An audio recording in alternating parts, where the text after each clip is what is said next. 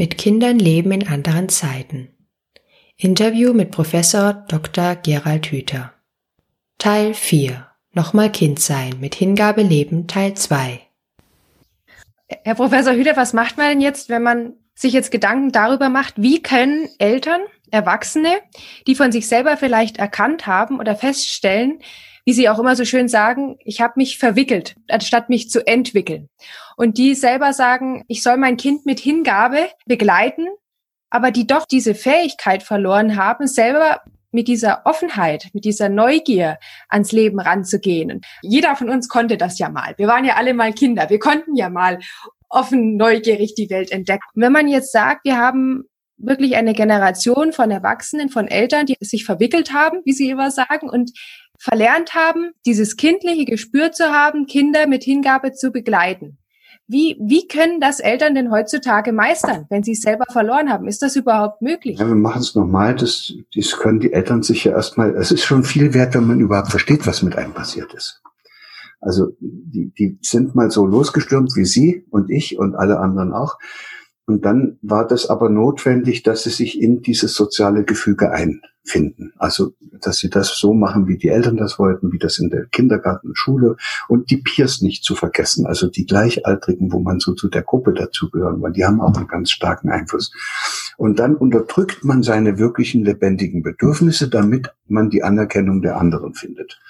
Und da haben wir gesagt, das ist nicht einfach nur eine Unterdrückung, das ist eine eine, eine Herausbildung von hemmenden Netzwerken, die sich über das andere legen und das nenne ich Verwickelte. Es wird ja. sozusagen das, wo das, wo das Bedürfnis entsteht, das wird jetzt eingewickelt im Hirn. Da ist es eingewickelt. Ja. Verwickelt. So, und dann, wenn das ordentlich weggewickelt ist, dann kann man gut funktionieren in der Gesellschaft. Dann kann man alles so machen, wie das in der Schule und dann später meistens auch im Beruf verlangt wird. Hm, sagt einer, so musst du das machen, macht man das so. Und, aber man spürt die ganze Zeit, man ist gar nicht mehr richtig lebendig. Weil das waren ja mal lebendige Bedürfnisse, die man so unterdrückt und eingewickelt hat. Und deshalb ist es dann, das sind Sternstunden, wenn man als Erwachsener irgendwie in eine Situation kommt, wo man, wo man plötzlich wieder in Kontakt kommt mit diesen Bedürfnissen. Das wäre es, was passieren müsste. Man müsste, man müsste, obwohl man sie so gut eingewickelt hat, müsste man in eine Situation kommen, wo plötzlich das wieder, wieder hochkommt, wo man plötzlich wieder spürt, wie, wie, wie die eigene Sinnlichkeit schon, schon fast weg war und jetzt kommt sie wieder. Ne? So beim Tango-Tanzen zum Beispiel oder, oder irgendwo, manchmal passiert das im Theater, manchmal liest man ein Buch, manchmal hört man auch nur so ein inspirierendes Gespräch zu. Meistens passiert es, wenn man jemanden begegnet, der, der das hat. Das ist äh, unglaublich anziehend, wenn jemand so, mhm. so bei sich ist und so lebendig wird. Und dann steckt das einen an und dann mhm. kriegt man plötzlich wieder diesen Kontakt mit diesen eigenen verwickelten Bedürfnissen und dann entsteht dieser dringende Wunsch, das doch endlich wieder auszuwickeln. So, und dann machen sich Menschen auf den Weg.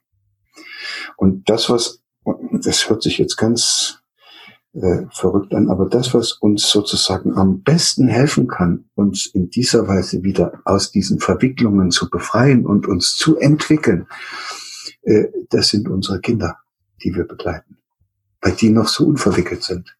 Das ist total verrückt.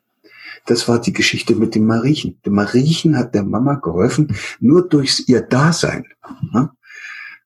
weil Corona war und sie jetzt endlich mal die ganze Zeit da war, hat Mariechen der Mama geholfen, sich aus dieser Verwicklung zu befreien, in die sie unfreiwillig und vielleicht auch ohne es zu merken geraten war, als sie gedacht hat, dass das total normal ist, dass man sein Kind mit einem Jahr in der Krippe abgibt. Das hat die, da, da, das ist ihr durchs ganze, durch den ganzen Körper gefahren. Und dann hat die plötzlich wieder Kontakt mit diesem Bedürfnis gekriegt, nämlich, die hat ja nicht ohne Grund ein kleines Mariechen, sondern die wollte ja ein Kind auf dem Weg ins Leben begleiten. Und da, da, das ist jetzt wieder in den Vordergrund geraten. Und plötzlich, da war ich mir ganz sicher, als die mir das erzählt hat, dass die findet einen Weg. Wie immer das geht, aber die findet einen Weg und das Mariechen wird äh, wahrscheinlich in einer wunderschönen Beziehung mit der Mutter, der Mutter auch zeigen können, wie es sich sozusagen in seiner ganzen Lebendigkeit am Leben freut und da wird die Mutter auch wieder immer lebendiger.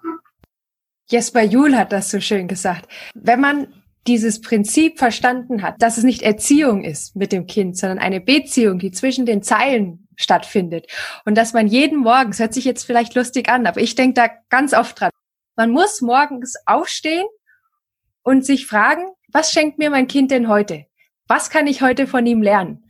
Und was wird heute mit uns zwei passieren? Und wenn man so auch auf ein Kind guckt und sich auch mal diesen Druck rausnimmt, ich muss mein Kind erziehen und wir müssen das und das machen, sondern wenn man sagt, nein, es ist eine Beziehung mit meinem Kind. Und mein Kind ist mein größter Lehrer und kann mir helfen, mich zu entwickeln, anstatt mich zu verwickeln, also mich auszuwickeln wenn man das begriffen hat und das dann auch lebt, das ist eine riesen. Aber wenn man dieses Prinzip der Gleichgesinntheit verstanden hat, dann hat man wirklich eine Chance, sich dazu entwickeln. Ja, und aber deshalb trotzdem dürfen wir es uns nicht ganz so leicht vorstellen.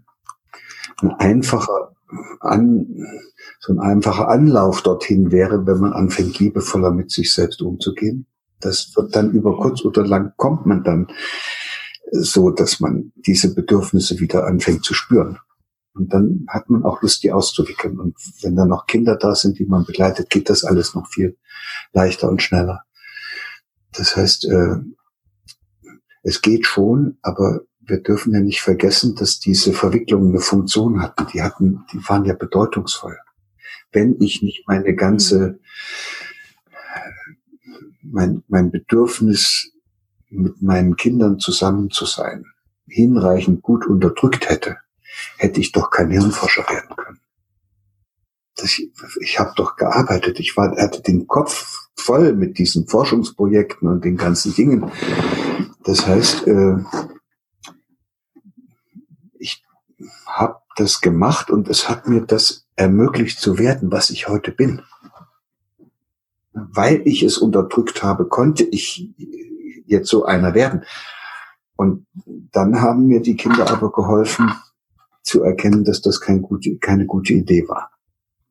Und dann habe ich, erst dann habe ich verstanden, dass ich Gefahr laufe, mich selbst zu verlieren. Als Hirnforscher, weil ich das so wichtig fand. Und dann bin ich zurückgetreten und dann habe ich mich verändert. Aber der Preis, der Preis, das, den sind viele Menschen nicht bereit zu zahlen, weil jetzt passte ich ja gar nicht mehr in die Hirnforscherwelt. Ich, es war mir scheißegal, ob ich da noch weiter Karriere mache oder nicht. Ich, äh, ich, ich habe meine Forschungen so gemacht, wie es nun ging, aber nicht mit dieser Verbissenheit, wie ich das damals angefangen und bin eigentlich aus allen äh, sozusagen akademischen Anforderungsprofilen rausgefallen. Ich war jetzt vielleicht ein liebevoller Vater, aber, aber dafür kein richtig mhm. bissiger und rücksichtsloser und durchziehender Wissenschaftler mehr.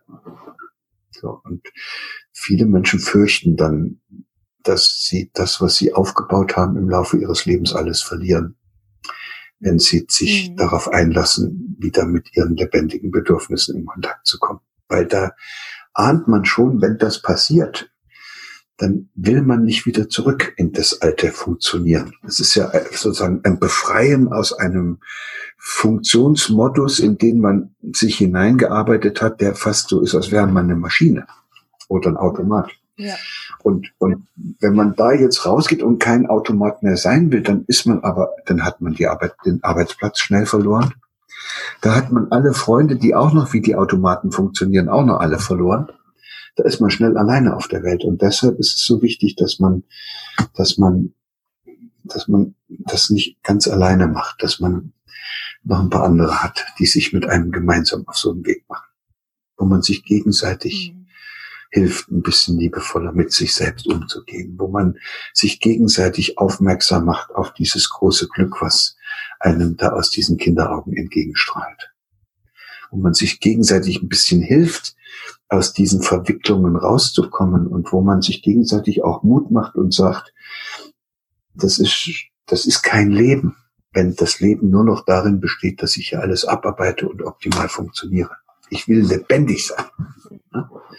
Würde ich fast sagen, um das mit Corona auf die Spitze zu treiben, lieber will ich lebendig sein als gesund. Das ist nämlich nicht dasselbe. Ja. Es gibt viele Leute, die sind ja.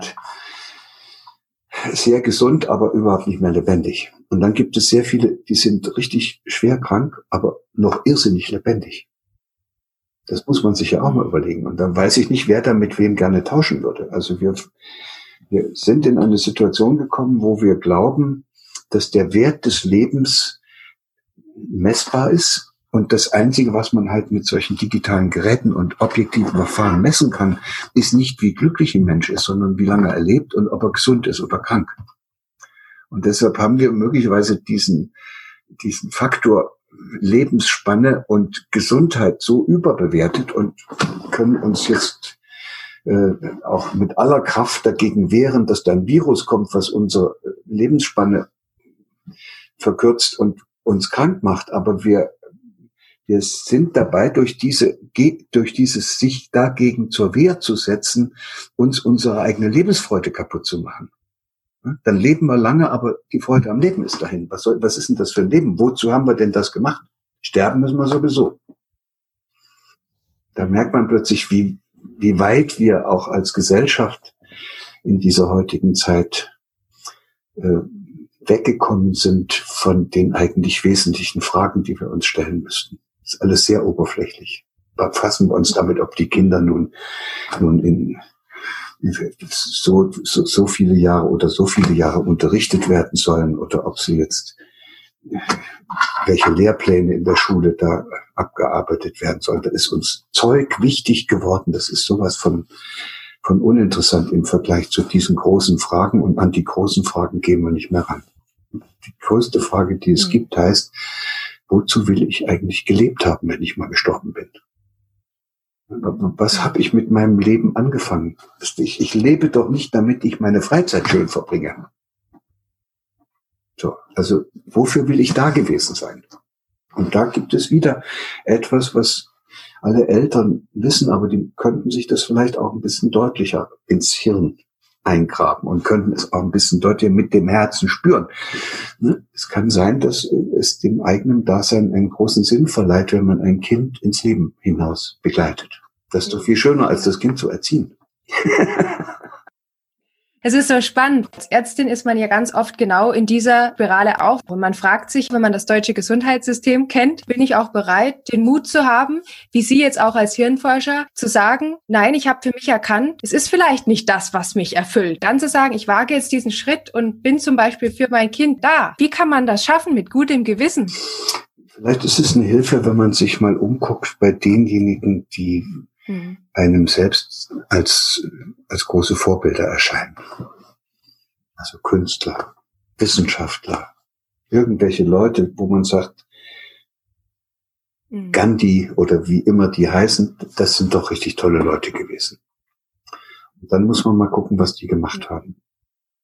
Und die haben eben nicht funktioniert, sondern die sind ihrem inneren Ruf, wenn ich es jetzt mal so poetisch ausdrücken soll, gefolgt. Und es gab etwas in ihnen, mit dem sie sich verbunden haben. Das war ein Bedürfnis.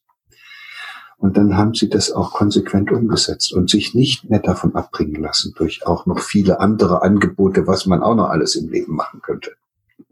Es ist ihnen irgendwann klar geworden, was ihnen für ihr Leben wirklich wichtig ist. Und dann haben sie es gemacht. Und jetzt kommt es. Und die mhm. sind dann im Allgemeinen ganz besonders erfolgreich gewesen. Als Nebeneffekt. Die wollten gar nicht. Ich gebe mir doch genauso, ich wollte doch nicht äh, irgendwie ein bekannter Hirnforscher werden. Aber als ich angefangen habe, frei und nicht mehr unter diesem Druck, das zu tun, was ich in dieser Hirnforscherlaufbahn äh, da so mhm. machen konnte, da, da, da bin ich immer besser geworden.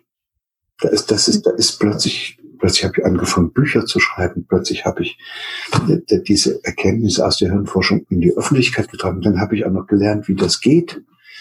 Und dann heißt es heute, der gehört zu den bekanntesten Hirnforschern in, in Deutschland. Und ich weiß, dass meine Kollegen, die in der, in der, in dem, in dem akademischen Bereich geblieben sind, da dreht sich denen sozusagen der Magen um.